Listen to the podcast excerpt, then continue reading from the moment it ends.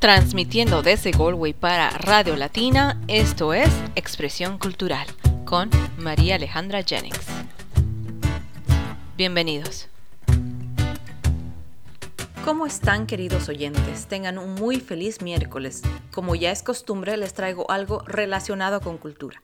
Lamentablemente, las restricciones de movimiento van poniéndose más duras en todo el país y muchos de nosotros ya estamos cansados de estar metidos en casa. Es por eso que hoy quiero que me acompañen imaginariamente hasta la hermosa Connemara, ubicada en Galway, más específicamente a la abadía de Calmore o más conocida como Calmore Abbey and Victorian Wall Garden.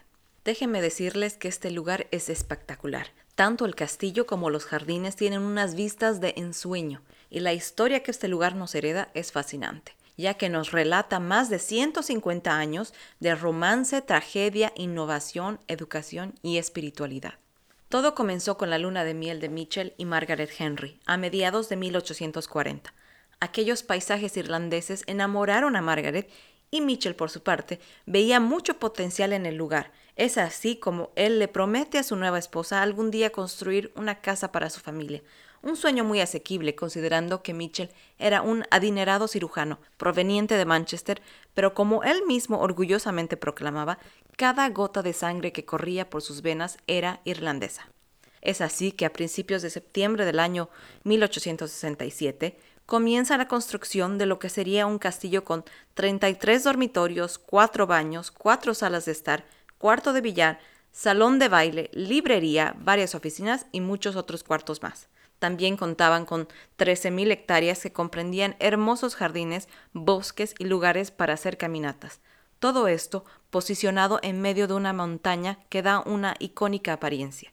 Lamentablemente, la felicidad duró poco, ya que siete años más tarde, mientras se encontraban de vacaciones en Egipto, Margaret se enfermó y pese a todos los esfuerzos de médicos murió dos semanas después, a los 45 años de edad, sus restos yacen en un mausoleo en el bosque de la residencia Kylemore.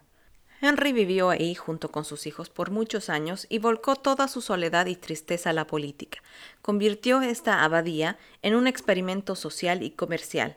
Mitchell trajo muchas mejoras para la gente local que recién se estaban recuperando de la gran hambruna irlandesa. Convirtió tierras echadas a perder a tierras productivas, donde se cosechaban un sinfín de frutas y vegetales inimaginables para los irlandeses de aquella época. Hospedó a mucha gente importante, lo cual por su parte también trajo beneficios y trabajo a la localidad.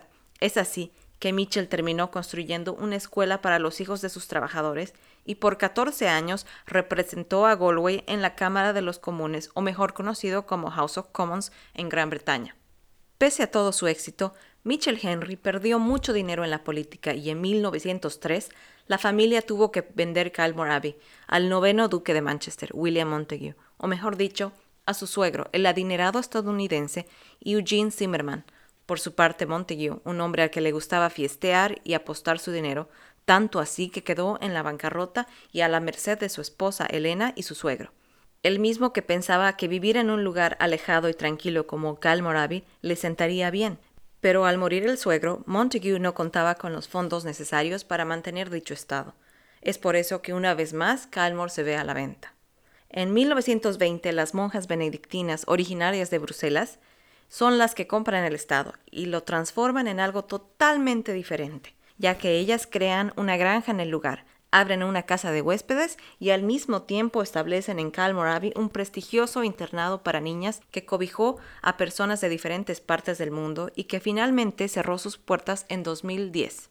Pero el espíritu educacional de Calmore sigue latente, ya que es uno de los destinos del programa de intercambio de la Universidad de Notre Dame de Indiana. Otras escuelas también hacen uso de estas instalaciones, como la Academia de Matemáticas de Connemara o los estudiantes de música de Carol O'Connor. Finalmente, cabe mencionar que es uno de los lugares turísticos más importantes de la región y abre sus puertas diariamente a cientos de personas que desean conocer el lugar. Espero que cuando este confinamiento termine nos podamos encontrar ahí para explorarla en persona. Mientras tanto, gracias por acompañarme imaginariamente y espero que este segmento haya sido de su agrado. Y si desean saber más de Calmorabi, pueden visitar su página web en www.calmorabi.com. Esto fue Expresión Cultural con María Alejandra Jennings. Hasta la próxima.